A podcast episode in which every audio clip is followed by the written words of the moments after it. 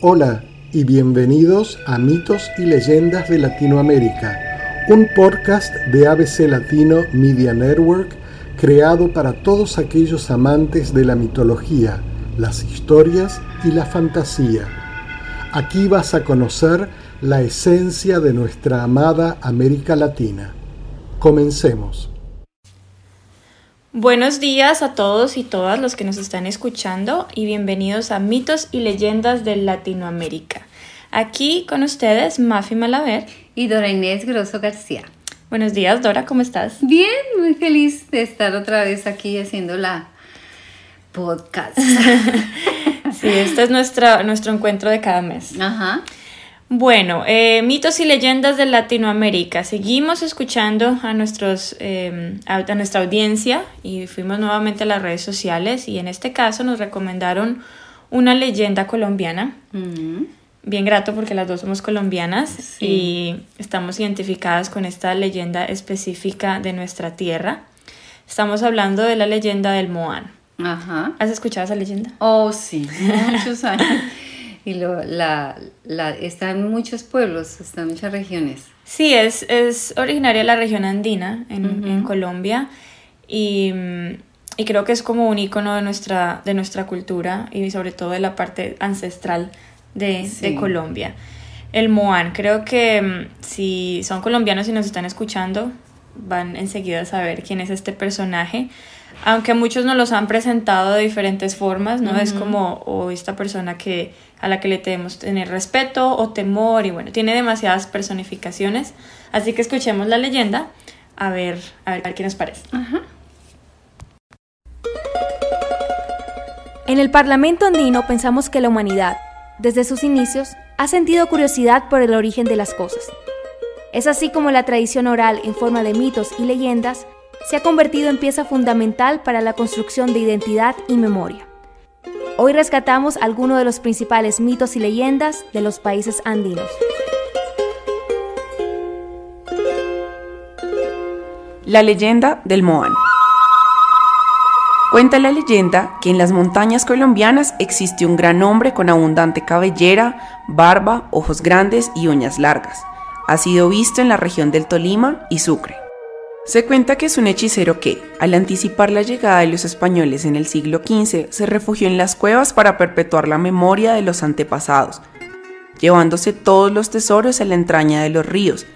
Allí tocaba la guitarra especialmente en luna llena y convocaba tormentas y eclipses.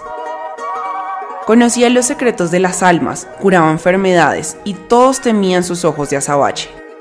Atraía la lluvia para que prosperaran las cosechas también se transformaba en un jaguar que recorría las landas de los ríos para ahuyentar los malos espíritus. De hecho, se le atribuyen muchos de los desastres naturales de la zona, por lo que algunas personas le rinden tributo en señal de paz. Además, regresaba constantemente a la ciudad. Se cuenta que perseguía jóvenes y campesinos. Algunos campesinos lo han visto aterrorizados descender en balsa, mientras ensaya en la quena una canción desconocida. Este gran hechicero, tramposo, pintado de negro y con dientes de oro, puede cambiar de apariencia y aprovechar las brisas de los ríos para entonar sus serenatas o aprovechar el vagabundeo en los mercados de los pueblos en donde compra tabaco y aguardiente. Asimismo, conquista a las muchachas. El Moán también tiene control sobre los ríos, regula las crecientes y complica las atarrayas de los pescadores.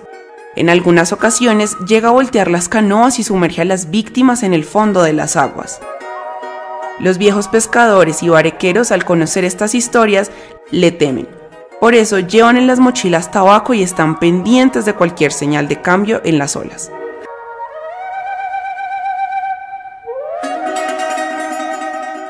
Bueno, esa fue la historia de El Moán, una leyenda de la región andina en Colombia. ¿Cómo te parece esta versión, Dora? Bueno, yo a medida que le iba escuchando me iba imaginando eh, el, ser, ¿no? El personaje y me parece que pues eh, tiene mucha lógica de realidad, ¿no? Porque dentro de las culturas antiguas, ancestrales, hay muchos seres mágicos que pues que de alguna manera cumplían una función de protección y, y tiene como pues para mí la paradoja de, bueno, vinieron a saquear la tierra los españoles y entonces se creó este, este ser que de alguna manera era como una forma de consuelo, ¿no? De, acordémonos que todas estas eh, leyendas y todo tienen un sentido psicológico dentro de la cultura para equilibrar, para equilibrar el dolor, para equilibrar las cosas o para dar una enseñanza, ¿no? Para proteger. Eh, estaba buscándole pues la como lo positivo y pues tiene muchas cosas buenas porque de alguna manera él protegía la, el agua que parece que era como su elemento, ¿no? El elemento del agua. Tiene, tiene su figura de protección, pero siento que le mezclan como, bueno, es un protector, pero hay que tenerle miedo. Es una mezcla toda extraña. Claro, lo que pasa es que en esta versión de pronto no se hizo mucho la, la la reflexión de por qué, la, de que por qué él voltea las lanchas y todo eso, pero la verdad es que él lo hace cuando las personas no están siendo adecuadas. Por ejemplo, cuando ellos no están pescando con una pesca natural y, entonces él ataca porque él sigue protegiendo. Lo que pasa es que ahí no se no no lo hicieron, pero esa es como la lógica del por qué él ataca, porque él no ataca a nadie. Lo, lo que sí es un romántico conquistando las chicas que también lo mismo, que se van a bañar solas al al esa era la versión, ¿no? de que yo conozco Mm, que se iban a bañar al río solitas y entonces eh, las mamás les decían, bueno, cuidado porque eh, usted allá sola en el río eh, se, le aparece, el Moan. sí, sí, esa era la historia. Claro, y, y él nunca se ataca a nadie si no está incumpliendo con la naturaleza. Entonces, esa es como la, como la enseñanza, porque es lo que él hace, ¿no? Él está protegiendo eh, eh, los peces, está protegiendo el río, esa es su función. Y obviamente a, castigando a los que hacen eh, daño a la naturaleza.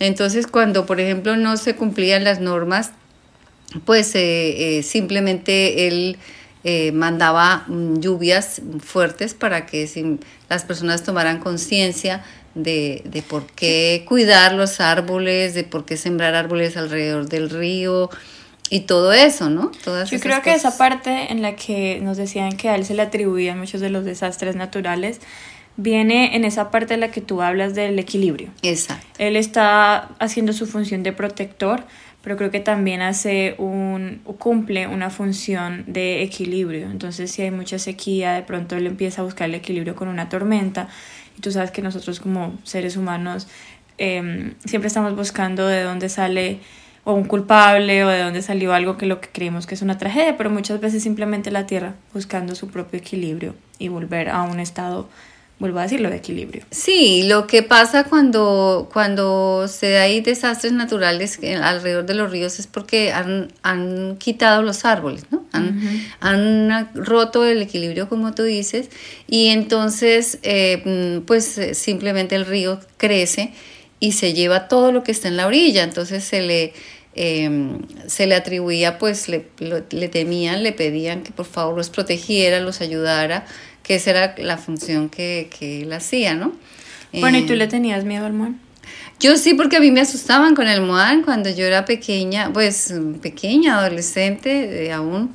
Me, me, decían que no me saliera sola al, al, al, campo porque yo iba a visitar a mi abuelita y ella decía que el Moan le gustaban las niñas, eh, las bonitas y las sardinas y bueno. Que estaban por ahí solas. que estaban solas, que no me fuera sola para, para, el, para el solar, porque a mí me encantaba la aventura ir a investigar y ver las estrellas y estar caminando por ahí. Y claro, ella en su ala de protección, ¿no? Pienso que siempre los abuelos y, y los ancestros buscaban este tipo de, de mecanismo que hemos venido hablando en, las, en los otros los otros momentos, ¿no? Sí, es, sí, es la protección, por eso digo, es una mezcla entre este personaje que si vemos cómo, cómo se ve, eh, pues sí, da miedo, porque es una persona como, pues no, no muy similar a lo que estamos acostumbrados a ver, es una persona que tiene muchísimos años y vive en las cavernas y hace todas estas cosas que escuchamos, entonces se crea ese miedo, pero yo crecí más como teniéndole respeto A mí me inculcaron más como hay que respetar a esta persona porque si haces algo mal, el muan. Claro, es que tú estás en el llano y ahí hay más, eh, está más cerquita de la cultura y lo mismo en el Tolima, ¿no? Yo, en el Tolima era donde se escuchaba más esta historia y, y ahí fue donde yo, eh, eh, o sea, mis papás y mis abuelitas, porque yo siento que el muan viene más como de las abuelitas, era más mis abuelitas y mi, mi, abuelita materna vive en el Caquetá y oh, tiene mucha conexión con el Tolima, el Caquetá, bueno, y, y ella era la que siempre decía como que el muan venía y se nos llevaba si nos portábamos mal, si hacíamos, era más como pareció al coco, una versión del coco, pero, pero más drástica. El coco se puede aparecer siempre por ahí en la noche. Este el, el muan es como esa persona ya hiciste algo demasiado grave, algo mal. El muan es, no tiene eh, piedad. El muan sí te va a llevar. Oh esa era la historia. Entonces, claro, le teníamos miedo, pero era más respeto porque no era un ser que se aparecía porque sí, como el coco. el coco yo mm. sentía que todas las noches estaba por ahí, sino que el man aparecía por una razón. Y ahora tiene sentido porque mm, pues está haciendo, el, está haciendo como las veces de protector.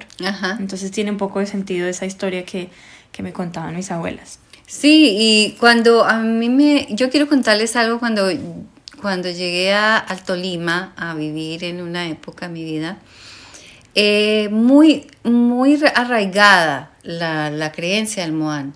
Tanto que en, que en, un pueblo que se llama Espinal le tenían en, la mitad de la plaza una, un monumento. y a mí, y sí, a mí me impactaba siempre eh, la imagen de él. Y en Melgar, cuando uno va a las allá hay una réplica de las leyendas y hay un Moán sentado eh, subiendo las escaleritas y siempre mis hijos eh, les llamaba mucho la atención. Ellos estaban muy pequeñitos cuando los llevábamos a, esa, a que vieran las, leyendas. Siempre tenían mucho miedo de ese primero que estaba ahí, que era sentadito con su tabaco, ¿sí? Ahí.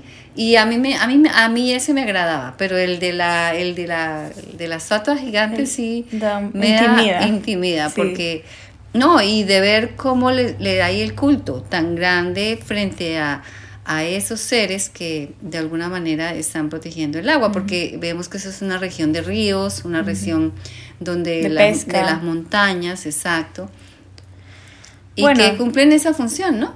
De que de alguna manera las personas tienen mágicamente eh, un ser que de alguna manera, y que, y que si vamos a la realidad, los, los elementales del agua, del, del aire, de los, elementos eh, existen, ¿no? Ellos están ahí protegiendo naturalmente cada, cada planta tiene, eh, ahora que yo he estudiado tanto la parte biológica, cada planta tiene un elemental, ¿no? Que de alguna manera está dando esa, esa posibilidad, esa sanación o lo que sea. Y el agua también lo tiene y, y, la tierra tiene sus seres. Entonces sí es bueno que los niños de hoy en día mm, rescaten esa magia, ¿no? De, no, no del miedo, sino de la magia, de pensar que, que, está el elemental del agua protegiendo el agua, de que hay que tener respeto por los elementos. Hay historias de las que nosotros hemos hablado que eh, yo no le inculcaría a mis hijos desde el punto de vista como me lo hicieron a mí, como por ejemplo el coco y bueno, todas estas historias que, que aterrorizan y no tienen otro, otro objetivo más que crear miedo para que no hagamos ciertas cosas. Siento que sin embargo, esta historia, la del Moan, es una historia linda y se puede aprovechar hoy en día con los niños, contarles esta historia no desde el punto de vista de tenganle miedo al Moan, sino es este ser que está protegiendo y se puede utilizar esta leyenda como, como una herramienta de enseñanza por respeto a los niños en vez de meternos con la parte del miedo. Así que hay varias leyendas de, de nuestra amada Latinoamérica que pueden ser utilizadas desde otro punto de vista en estas nuevas generaciones para crear algo bonito. Sí, la idea es que, como les decía antes, em, rescatemos los valores de los ancestros que tienen su sentido, su magia, y que no veamos tanto eh, la parte negativa, sino la paradoja, la, digamos, lo que la enseñanza, la función que tenía y que sigue teniendo ¿no? en la cultura, porque pues ellos continúan. Eh, motivados y que es parte del folclore. de los disfraces y también de la cultura. De nuestra cultura. Bueno, así que si nos están escuchando y están interesados, eh, vayan a visitar esta, esta ciudad en Colombia, Espinal. si tienen la oportunidad, vayan y busquen la, el monumento del Muan, bien interesante. Y ya saben, no hay que tenerle miedo, es simplemente un protector. Y le agradecemos a todas las personas que estuvieron participando en las redes sociales, que escribieron sus comentarios y nos estuvieron pidiendo las leyendas. Vamos a ir poco a poco a ir respondiendo a estas peticiones. Hoy fue el turno de El Muan. Y bueno, con esto terminamos nuestra historia de este mes en noviembre, que ya se nos está acabando el 2020. Ajá, sí. Vamos a ver qué nos trae el 2021. Ah, sí, ojalá muchas cosas buenas, hay que tener mente positiva. Ah, sí, claro. Recuerden también que nos pueden escribir a info.abclatino.net o por las redes sociales si quieren comentar o incluso si quieren hacer parte de este podcast. Estaríamos encantados de tener a alguno de ustedes como invitado para que nos dé su punto de vista. Así que comuníquense, estamos en las redes sociales como ABC Latino, estamos por correo electrónico y bueno, podemos estar conectados de esas maneras y nos vemos en diciembre. Ajá, sí, hasta luego. Esto fue Mitos y Leyendas de Latinoamérica, un podcast creado por ABC Latino Media Network para transportarnos a través de los sonidos de Latinoamérica. Hasta la próxima.